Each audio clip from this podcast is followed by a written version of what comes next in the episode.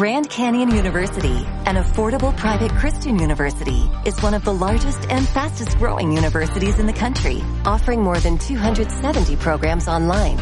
In addition to federal grants and aid, GCU's online students received nearly $130 million in institutional scholarships in 2022. Find your purpose at Grand Canyon University. Private, Christian, affordable. Visit gcu.edu slash myoffer to see the scholarships you may qualify for. Y seguimos con Roberto Nippon, que tiene algo que contarnos, ¿no? Sobre unas cartas de Pokémon. Eso es. Pues hoy queríamos hablar un poquito de algo más friki, algo más diferente, algo que creo que todavía no, no, no habíamos hablado en el podcast, que es el juego, el juego de cartas coleccionables de Pokémon. Y Madre mía, quiero Roberto. hablar de esto? Si, esto? si esto ya hace tiempo que fue un mainstream, ya, ya hace unos uh -huh. un año o dos años que empezó a hablarse bastante, porque mi reciente viaje a Estados Unidos una de las cosas que me sorprendió bastante es que en cualquier supermercado tipo Walmart, el Target y todo este tipo de supermercados hay muchas cartas de coleccionables y sobre todo hay muchas de Pokémon. Y casi todos los niños ves que a sus madres o a sus padres que están allí les encanta coger unos sobrecillos y se los llevan. Y claro, y a mí eso me llamó la atención y decir, ostras, no sabía que aquí en Estados Unidos el tema del Pokémon sigue estando tan fuerte. Mm. Y por eso, después de volver del viaje, empecé un poquito a investigar. Allí me compré una revistilla que habla un poquito también sobre el tema de las cartas, sobre la historia de Pokémon. Y he empezado a investigar, investigar y he visto cosas que os vais a sorprender. Cosas que no Roberto, porque Me hace gracia, Roberto, porque te vas a Estados Unidos y lejos de engancharte a algo típicamente yankee que hayas descubierto allí, todavía ya, es que eso nos pasa, algo japonés. Nos, claro, nos pasa a todos los que amamos algo de Japón, que buscamos Japón donde no está Japón. Exacto. Sí, sí, sí, pues sí, pues mira, quería comentaros que este juego de cartas fue lanzado en el año 1996, que fue también justo cuando salió el juego de Game Boy, el Pokémon rojo y el Pokémon azul y el verde. Entonces, eh, este juego fue bastante popular en Japón, o sea, se ve que lo, petó bastante, o sea, se ve que todos los niños en, Japón querían jugar este, este juego de cartas. Y tanto fue que al final, claro, tanto el éxito de, del juego de cartas, eh, que al final lo tuvieron que mover a otros mercados, como el de Estados Unidos y Europa. ¿Sabéis cuánto costaba un sobre de cartas en el año 1996? Um, 100 yens. No, un poquito más, un poquito más. 300 yenes. Bueno. Bueno. ¿Sabéis cuánto vale ahora un sobre cerrado? de aquella época. Mucho, mucho dinero. Yes. ¿Vale? Ahora veréis un poquito dónde está el tema de las cartas y por qué vamos a hablar de las cartas. Eh, claro, una vez salió las cartas en Estados Unidos, en el año. No, eh, claro, en, en Japón salió en el 96, pero en Estados Unidos se lanzó en el 99. Se ve que tardaron un poquito más tiempo pues en, en, ver el éxito, en estudiar el mercado, y allí fue un totalmente éxito. Fue, fue casi más éxito que en Japón. Es más, eh, quiero recordar haber leído que incluso tuvieron que empresas de cartas coleccionables tener que parar las fábricas para seguir imprimiendo cartas Pokémon, porque no, no daban abasto ante la gran demanda que había en el año 99. Bueno. O sea, fue locura, una locura total. Locura. Y nada, y se ve que este juego pues empezó a ser muy popular en Estados Unidos, fue cada vez más popular, más popular, hasta que en el año 2003 más o menos aproximadamente, la empresa de Magic, esta sí que la conoceréis, Wizard sí, of sí, the sí. Coast, se hizo cargo de, de, Pokémon. Y ahí ya cuando hizo más marketing y empezó más a hacer un poquito más el tema de las expansiones, ¿no? Y este tipo de, Mm. de cosas. Claro, con la experiencia que ya tenían, ¿no? En Magic Claro, es como que metieron la el- toda la industria ¿no? que tienen ellos del marketing, de, de Claro. exportarlo a las tiendas, o sea, fue algo ya mucho, mucho más popular. Y el juego de Pokémon, al final, lo que hacen es que cada vez que sale un juego de, consola, o de Game Boy, Game Boy Color, el Advance, o de cualquier tipo de consola, sacan siempre su versión en cartas. Entonces, claro, tiene siempre el chollo porque hay muchos seguidores que compran el videojuego y luego van a replicarlo en las cartas coleccionables. Entonces estará pasando ahora mismo, porque hace dos Sí, días sí. salió el nuevo Pokémon. Exactamente, con el. Pokémon es- Espada Escudo eh, salieron el juego de cartas y las expansiones y efectivamente cada vez que sacan un juego, al poco tiempo no lo sacan inmediatamente, o sea, el, el juego Escarlata que acaba de salir para la Switch todavía no tiene su versión en cartas, pero saldrá para el año que viene. Bueno, esto sería un poquito el resumen, ¿vale? De, de dónde venimos, ¿no? Y claro, sabéis que yo, por ejemplo, el tema del juego de cartas de Pokémon, bueno, y creo que vosotros también sabía que existía, pero tampoco era Sí. algo que era muy, muy popular aquí en Europa o en, Estados Unidos. O sea, sabemos que estaba existiendo, pero que tampoco era algo muy mainstream, algo que se hablara mucho. Pero en el año 2016 algo ocurrió en el mundo. ¿Qué ocurrió en ese verano del 2016? O por lo menos una gran parte del mundo. Eh, Que salimos a las calles con nuestros móviles a cazar Pokémon. Ah, vale. Oh, Y- es verdad. Y que nos fuimos a Gabón, Bros, eh, Reddick y yo. En 2016. También. ¿Y tenéis la aplicación allí de Pokémon Go? Yo no. No, no, pero yo jugué, jugué, jugué. No, es que- Yo sí que jugué. No, Pero no me llegué a enganchar. Pero bueno, sabéis que mucha gente, yo incluido, o sea, íbamos por las calles por la noche, sí. ¿no? Eh, Fue unas semanas bestiales. Y como que todo el mundo eh, se reencontraba, ¿no? Con, con el Pokémon, ¿no? El juego que había jugado de niño en la Game Boy o en emuladores Claro. o donde fuera. Yo jugué, fíjate, Roberto, antes no jugué Pokémon Go, pero jugué al juego que crearon previamente, la misma compañía, que es Eso. Ingress. Que era Eso. algo del, del- no sé qué, del inmortal, ¿no? La espada del inmortal o... o- Sí, que eran dos facciones que se, se disputaban los territorios y tenías que ir por la calle reclamando ciertos, ciertas propiedades Es como, y, eh, pelea- y había como peleas. El origen, ¿no? De Pokémon Go. Sí, sí, sí. Sí, eh, sí, ellos lo que al final lo que hicieron era utilizar esa fórmula, pero meter la franquicia de, de Pokémon, que era un, éxito seguro, ¿no?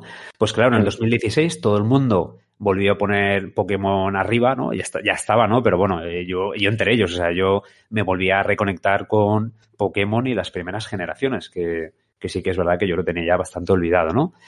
Y claro, eh, pues esto ya empezó a volverse más popular y tal, pero, pero, cuando llegó el COVID en el año 2020, sabéis que la gente se le fue, a mucha gente se le fue la cabeza con muchas cosas, Mm. sobre todo el tema del coleccionismo.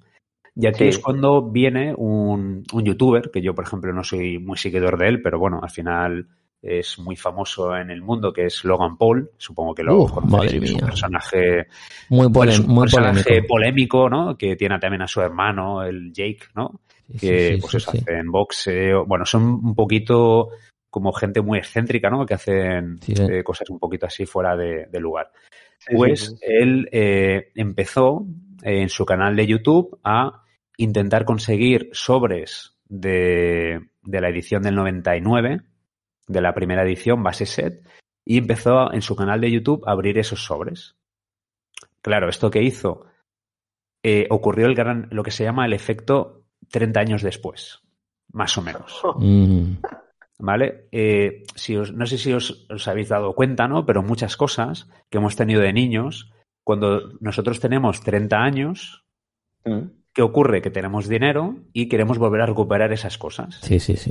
Claro. Eso, eso ha ocurrido con muchísimas cosas. Con videojuegos, Con con, videojuegos, muñecos, Con muñecos, efectivamente. retro gaming. Eh. Retro gaming, Claro. eso es. Y efectivamente también ocurrió con el Pokémon. O sea, si en el 96 sale el juego, pues en el 2000, 2020, 2020 y algo, que ya se están cumpliendo, que las personas que tenían 6, 7 años que jugaban a ese juego, que ahora ya tienen 30 y ya tienen dinero, es como que quieren recuperar esas cartas que, te- que tuvieron en su niñez.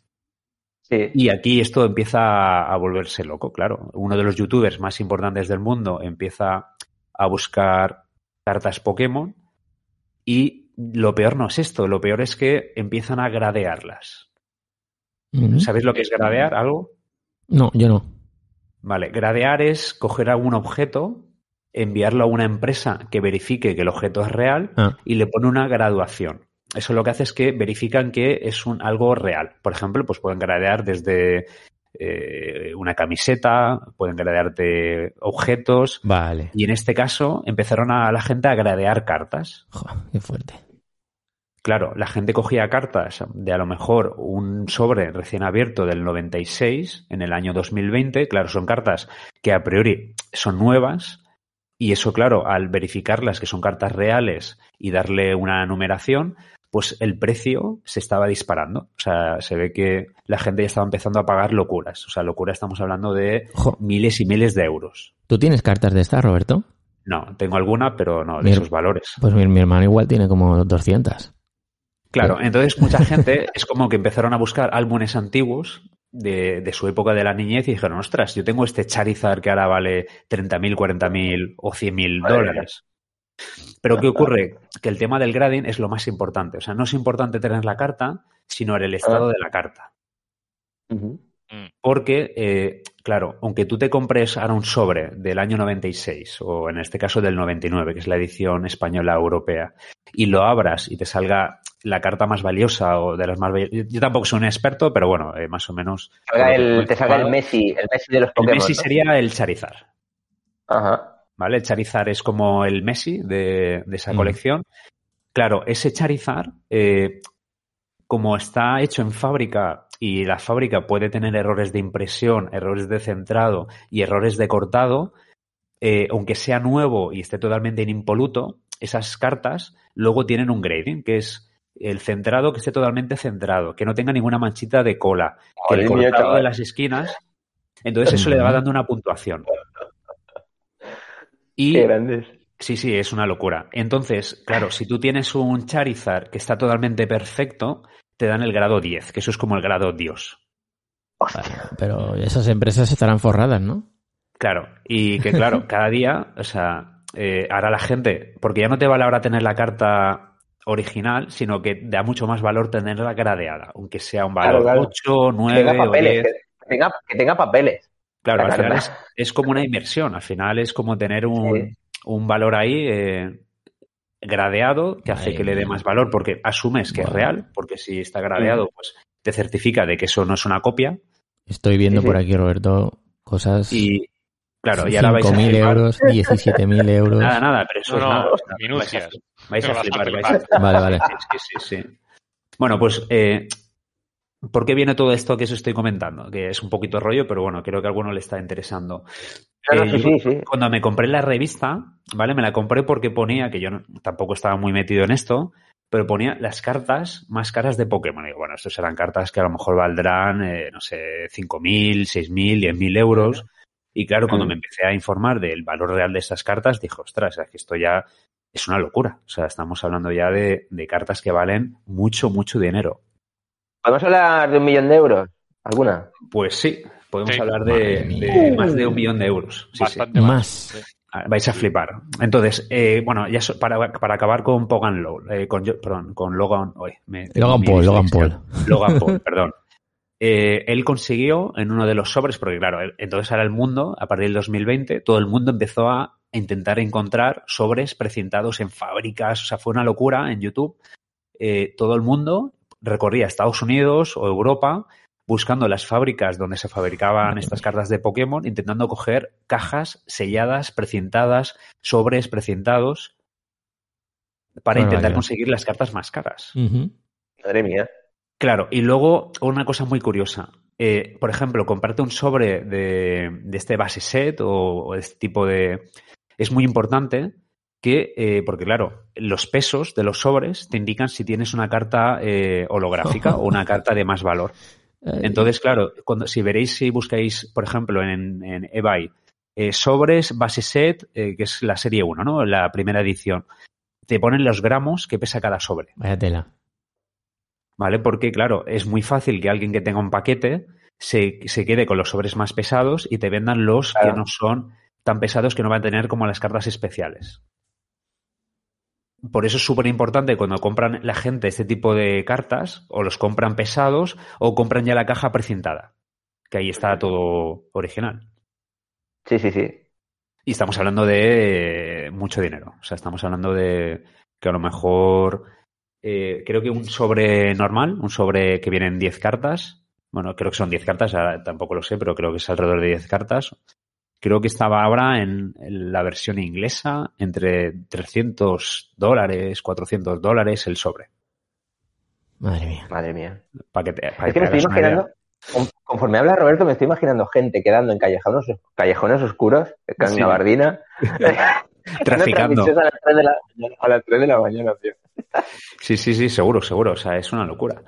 Y nada, y entonces el Logan Paul, al final, en un stream, eh, hizo eh, un unboxing de estos de, de sobres y tal, y quiero recordar, o, o- o puede, puede ser que lo comprara, puede ser que se lo comprara a un coleccionista. Es que yo tampoco soy un experto, pero lo que sí que sé es que Logan Paul consiguió un Charizard grada- gradeado en inglés 10. Sí, o sea, el máximo nivel, ¿no? De- El máximo nivel, que eso, si no recuerdo, creo que estaba valorado cerca de un millón de dólares. Muy bien. Claro que sí. El Charizard, el artículo que estuve mirando yo, 420.000. O 420.000, es posible, eso es. Lo, O sea, que, lo, que, lo que sí que hizo, que está además en la web de del Guinness World Records, Ah. es comprar un Pokémon Illustrator Sí, ahora eh, tengo aquí una lista que ahora os diré las cartas más caras de Pokémon, que tengo aquí que son seis cartas, que ahora veréis los precios y vais a alucinar de los precios que se están alcanzando. Y, y nada, y el tío en una velada de boxeo, eh, creo que contra, cuando se enfrentó contra Mike Weather, que no sabéis quién es Mike Weather, el boxeador este Sí, tan sí. famoso, ¿no? Sí, que sí, se sí, enfrentó sí. contra. Mac, eh, Mac- Tyson. eh. Tyson, no, eh, Pacquiao, Pacquiao. Ah, Pacquiao. Manny, Manny Pacquiao. Pues peleó contra él y el tío llevaba un colgante eh, con esta carta de gradación 10, para que veáis un poquito el nivel de Madre. excentricidad del Madre personaje. mía, tío.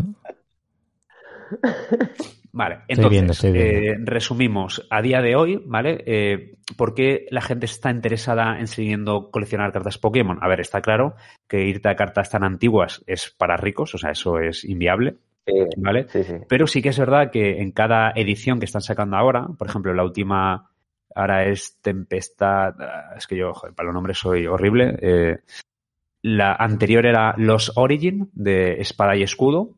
eh, pues en estos sobres o en estas cajas eh, siempre hay cartas muy raras. O sea, te pueden tocar cartas muy raras que te pueden costar ahora mismo. La más cara de esta edición era un pterodáctil de 200 eh, euros o 180 más o menos. Entonces, claro, si te compras un sobre que vale 5 euros o 6 euros y te toca esta carta, pues claro, lo, lo triunfas. Claro. Porque eso es aleatorio, o sea, eso es, te puede tocar, es como jugar a la lotería. Entonces, claro, mucha gente, eh, porque además esto vende mucho en Instagram, en TikTok, eh, queda muy visual, pues el abrir sobres como del FIFA delante de la cámara y claro, y reaccionar a una carta de estas, pues claro, es Claro. una locura. O sea, ya no es tanto la opción de jugar con las cartas, sino No, no, no, claro, claro. la eh, gente el hecho ya de se- tenerlas. Claro, porque al final, eh, tener en cuenta, si ahora luego os pasaré alguna imagen o el que quiera, si la gente entra en, en la página tcg.pokemon.com, que es la página oficial de, de Pokémon, si veis ahí Sí. las, el arte de las cartas, hay algunas, los que se llaman full art, que es como una ilustración que es de toda la carta, Sí. porque la mayoría de las cartas tienen el recuadrito donde está el Pokémon y luego están las habilidades ¿no? de esa carta. Hay, Sí. unas versiones que se llaman Full Art.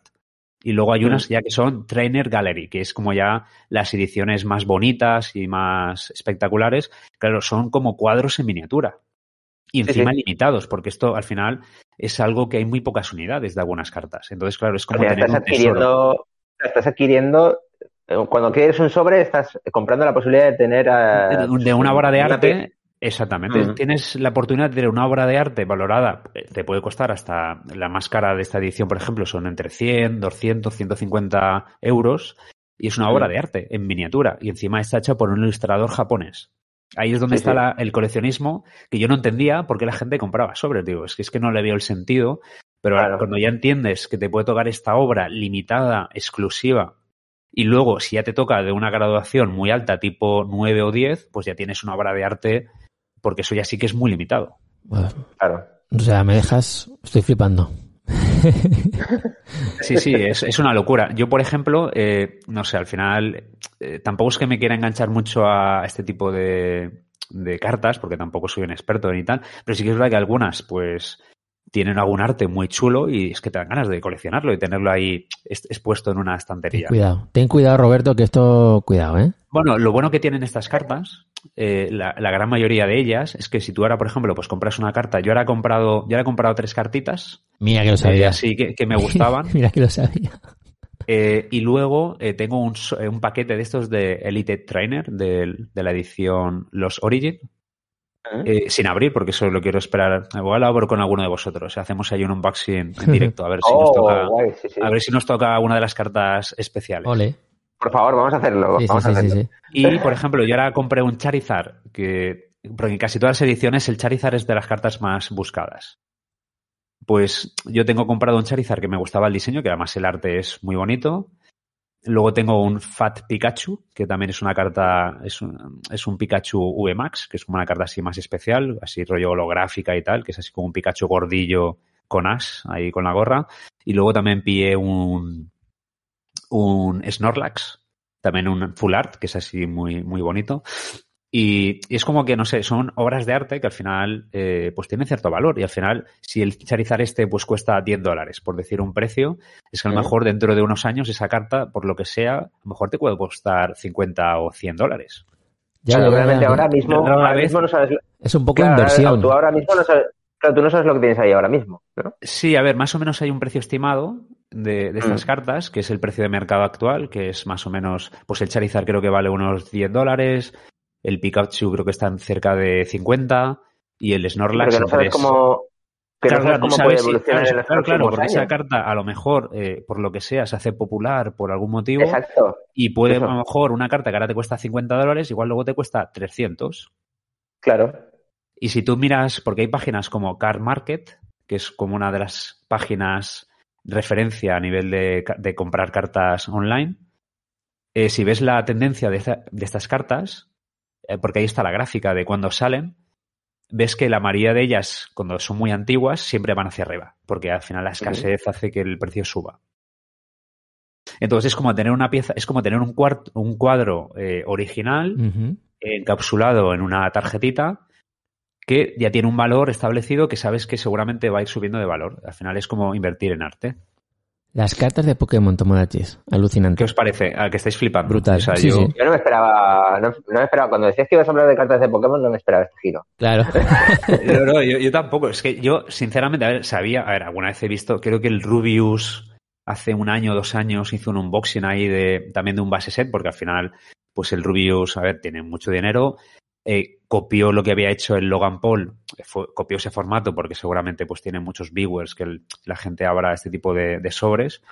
Y sí que sabía que, pues eso, que tenían cierto valor, pero no- nunca me había metido en este mundillo de, de joder, y, y te digo una cosa, yo me compré un par de sobres ahí en Estados Unidos solo por, por comprarlos, por, porque veía que los niños y gente adulta también los compraba. Dije, "Joder, me voy a traer. Y en el primer sobre que hago me, ha- me sale una full art, que es como una carta especial Ya así, coño, que vale 12 euros. Sí, sí, sí. Claro, sí, sí, sí. O sea, a ver, que tampoco es que sea mucho, pero dices, ostras, si es que un sobre que me costó 3 o 4 dólares, eh, te Ya has sale una recuperado la inversión. por 3, o sea, ya has hecho un por 3. Claro. ¿sabes? Y, y es un poco adictivo el coleccionar las cartas. Es que, es- y además que son muy bonitas. Hay algunas que, que tienen un arte bestial. Que ya empezaste a entender el porqué y digamos que ya entiendes mejor eh, pues toda esta fiebre, ¿no? Pues eh. Oye, pues, eh, quien nos Y está luego en escuchando, España, sí, y sí. luego en, es- en España es una locura, pero en Japón ya. Ya, bueno, no, en Japón se claro, vuelve loca. claro. Que si alguien tiene, que nos lo diga en comentarios. Oye, yo, pues mira, yo tengo esta carta, yo me tocó esta, o sí que soy No, un super yo- fan ver, de yo soy coleccionar. un neófito, o sea, la verdad que entiendo muy poco todavía, o sea, estoy ahí metiéndome en este mundillo de... de... Pero bueno, es algo como... A ver, tampoco creo que hay que tirar- volverse loco y gastarse miles de euros en cartas, a No. ver, yo creo que eso no, pero no sé, es como el que se compra un, cuadra- un cuadrito o alguna cosa, pues al final es sí, sí. tener algo ahí único, ¿sabes? Eh, que a ver, que el día de mañana, pues si te hace falta el dinero, pues coges la carta y la Pues sí, vendes pues sí. y por lo menos, Claro. el- como en los videojuegos antiguos, el mismo Mm. valor lo has recuperado. Y por, por lo menos la tienes Exacto. ahí y es una, una cosa bonita que la gente, joder, es que la ves y es que son muy bonitas. O sea, yo la esa que me tocó holográfica fular, es que la ves la carta y es que es, es bonita. O sea, hay un diseño ahí muy chulo y muy bien ¿Te las has trabajado. puesto por casa? ¿Las tienes ahí puestas? En... Todavía no, todavía no, pero está en Mm. ello. O sea, Ah, está, Mm. voy a- que- voy a poner ahí una estantería Ahí, ahí. con cartitas. Que no se arruguen Mm. las esquinas ni nada de eso, claro. Esperemos, esperemos. Bueno, cuando vayamos a casa de Roberto le cogemos las cartas y se las escondemos. Ay, ay. vale. Ahora que nos escucha. Te, las llevas. No, a ver, yo, yo, a ver, nunca, o sea, la verdad que no, no, no creo que compre cartas carísimas porque no, no, Que no, que no. no creo Quédate- que el partner esas. nos dé para tanto. Pero bueno, sí, al final, algunas así, pues que son bonitas y tal, pues al final tiene algo de, de historia y magia. Qué bueno, qué bueno. Oye, pues me ha sorprendido, Roberto, muy chulo, muy chulo. Y Pues- ¿sí? Ah, bueno, espera, espera, eh, perdonad, que ya con esto termino, ¿vale? Que os iba, que, que Redick también lo querrá saber. Sí, exacto. En las caras, las cartas Ah, vais vale. a flipar, ¿vale? Las seis cartas más caras del mercado ahora mismo. En el Vale. top 6. Empezamos, eh, ¿queréis por el del más Por el barata final. a la más sí, sí, cara? por la, por la más barata. Sí, sí, O mira, sí. si queréis, mira, para hacerlo más rápido voy a hacer el top 3 y ya está. Vale. De más barata Vale. a más cara. La más barata y más cara, vale. Pues mira, tenemos eh, del año 98, ¿vale? Eh, una carta holográfica, es un Blastoise, ¿vale? Que es la, la última evolución de Squirtle. A ver, si algo fallo, me corregís, ¿eh? Que yo tampoco es que sea ahí súper experto en... Pero Roberto parece Ese- el ese- presentador de una subasta. es Tenemos en aquí una pieza del año 98. Tiene Pues un arma. esta carta Ese tiene un ¿vale? arma, ¿no? Eh, Ese tiene un se arma. vendió en el año 2021, ¿vale? En enero del 2021 por la modéstica, por la modestia precio de 360 mil dólares. ¿Cuánto, cuánto? 360 mil dólares. genial, Uh, genial. Tenemos la carta, eh, la segunda más cara, que es un Charizard, ¿vale? Eh, se- seguramente será, eh, esa, efectivamente, un base set, que es la primera edición del 99. Esta carta, con el PSA 10, que es la carta Sí, sí. eh, con la valoración más alta, esta se vendió por Por supuesto. 420 mil dólares, que es lo que antes ha hecho. eh, Bueno, pero también está bien, está bien de precio, está barato. barato. Es, es como casi dos Lamborghinis. Vale. Porque os hagáis una idea, un, tro- un trozo de cartón, ¿vale? Sí, Para que te hagas sí, una idea, sí, sí. un trozo de cartón. Que como se te queme la casa, te, te vale más caro la carta que la casa. Buah. Pero es fácil que se te vaya la olla eh, con el tema de precios, porque ahora el rato que te estaba escuchando, ahora me parece hasta barata. Pero tú imagínate, imagínate que te la dejas un y la mesa porque se la has enseñado a alguien y, está tu ¿sabes perro por ahí. Y se le pega un bocado, Buah. se la, se la traga, matas al perro. Con niño y la pinta encima. Que sí, que sí, que sí. que sí. ¡No! A ver, yo creo que esta gente, como el tema de los coleccionistas de los relojes, que eso podemos hablar en otro, en otro, O eso es en otro otro tema. podcast, Sí. eh, la gente lo guarda en el banco, ¿sabes? O sea, Ah, yo, yo sé vale. que aquí en España hay un coleccionista bastante potente que es el Darizar 9, creo que tiene un canal de YouTube que hace unboxing también y todo, y todo esto.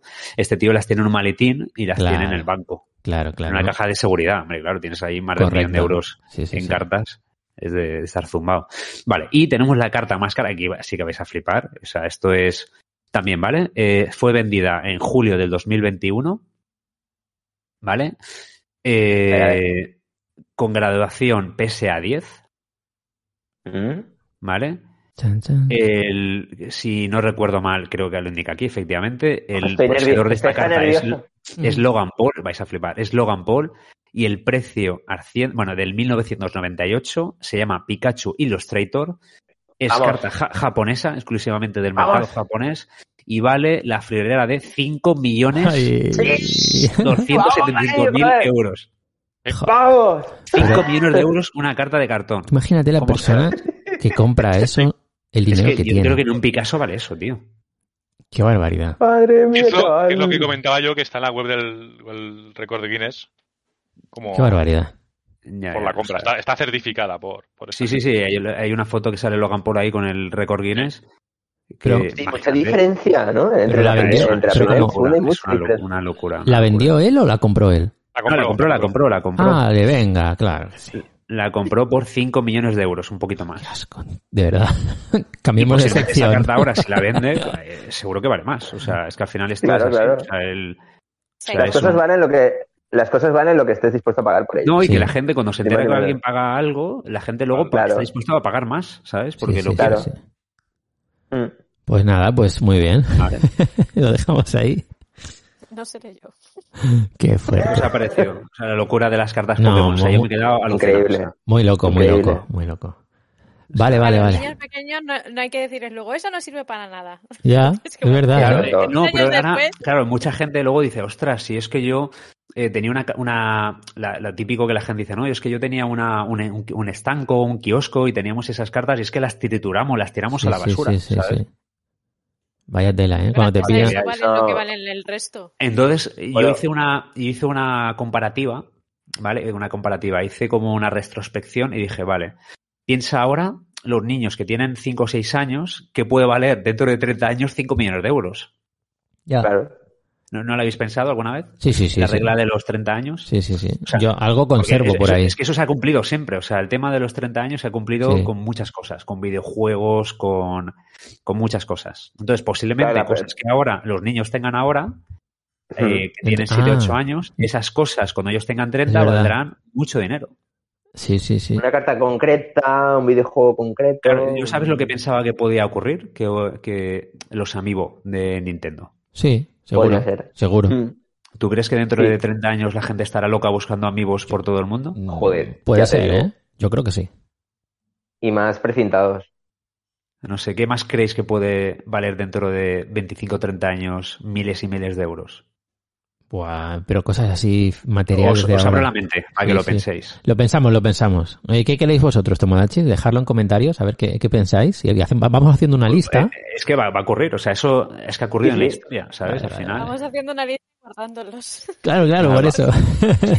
Ojo, ojo que yo tengo eh, una edición limitada de tres Funcos de Star Wars que me compré exclusivos de Amazon hace un año. eh, pues, me costaron como 40 euros y ya valen 120. Ah, No, no, pues, te digo una cosa, la fiebre de los Funcos ha pegado muy fuerte. Igual los Funcos Sí. dentro de 30 años es una locura. Que sí, que Eh, sí. Buscar Pues esta es, ediciones. una, esta es una edición limitada de los tres Jedi así como, como fantasmas, los Sí, últimos, sí, los tres que salen como Yoda, Anakin y Obi-Wan, que salen así como fa- en modo fantasma, luminescente.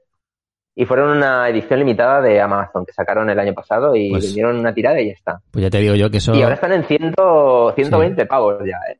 Pues ahí lo tienes. Sí. Eso, Sí, va, yo- eso va a valer creo que 5 puede millones de euros. Los, los Funkos le veo potencial, ¿eh? O sea, veo producto potencial para que dentro de 30 años la gente esté... Lo único que sí que es verdad que... ah, Bueno, pero es que en las cartas de Pokémon también había muchas, o sea, no Claro, es que claro. sea algo... Claro, claro, es que en la época también podías comprar fácilmente cartas de Pokémon. O sea, no es que fuera algo Claro. que ya costara encontrar en la, en la época. Bueno, bueno, Tomodachi, pues oye. Cartas y sellos siempre con muñecos también, coleccionistas. Sí, muñecos. Sí, sí, sí, Pero, sí, pero sí. Eso iba a las cartas y los sellos como que siempre tienen algo, las cartas. Sí. En, en Japón sí que he visto también mucho. Hay, hay- hay- bueno, hay, hay mucha especulación con el tema este de las figuras. Y de, la, y de los cromos y de los sellos y todas estas historias. Porque en 2019 me compré yo una figura de Umaruchan, una. un muñeco. Mm. Pero Y un me costó Manpresto, como- o sea, una de plástico PVC o... Sí, sí, sí, de estas de plástico. Era como de estas de chibi. Se llaman chibi. Ah, sí, sí, vale. cara y no sé qué. Sí. Esas ahora mismo están mínimo 7.000 yenes cada una, por todos joder, lados. Esa 7.000 misma también pavos. me costó 1.600. Ya hemos ves. visto Mm. ahora 7.000, 8.000 yenes por todos lados. O sea, están... Hay mucha especulación con ese tema. Al final es oferta-demanda. Claro, Si a ver, sí que es verdad... gente- Mm. Claro, yo sí que pienso que a día de hoy, a ver, tenemos tanta oferta de tantas fricadas. O sea, tú ahora, por ejemplo, es que vas a- al FNAC, vas al corte inglés, vas a Sí. cualquier tienda y es que está lleno de fricadas. O sea, hay tanto para elegir que la gente es difícil centrarse en algo. O sea, hay tantas opciones. Cuando Eh. éramos niños, es que habían cuatro cosas. O sea, en el 96, 97, es que habían videojuegos, juguetes y cartas. Es que habían tres cosas. todos, todos acabábamos teniendo lo mismo. Claro. Pero aún así, que todo el mundo tenía lo mismo, a día de hoy vale mucho dinero esas cosas. Claro, sí, sí. Bueno, pues oye, de verdad, rebuscados armarios, a ver si aún nos quedan juguetes de vuestra infancia. O Y- cartas, o cartas de Pokémon. O O, sea, si alguno no lo Sí, sabía, sí, yo sí. creo que la gran mayoría que nos escucha sí que sabe estos temas, o igual no. Pero si alguno tiene un Charizard de la primera edición en muy buen estado, es que hay gente que cuando compraba las cartas enseguida las ponía en sobrecitos y las dejaba ahí toda la vida. Vale, vale. Pero vale. yo, o sea, si alguien tiene Y- eso, no, en que serio, sepa que igual y- tiene... Y si alguien tiene sobres cerrados, eh, Guau, guau, eso me, escribí- me escribís por privado, os paso mi dirección. y Me nos los mandáis. el próximo viaje. No, no me los mandan. Mira, yo lo compruebo si están correctos. Si están en la 10 esa, están en el 10, ¿vale? Y cuando ya vea yo que están ahí súper bien, me lo quedo. Me lo quiero. Vale, y, y digo, gracias.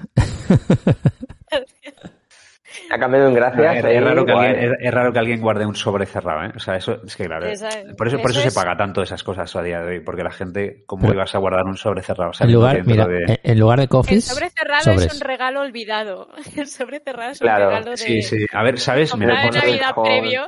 no, pero es curioso que yo he visto, claro, para este podcast me informa un poquito y he visto gente, por ejemplo, que iba a supermercados o tiendas súper antiguas tú sabes que a veces en las estanterías, en las rendijas, Ah, se les caían cosas. Sí, sí, Madre sí. mía.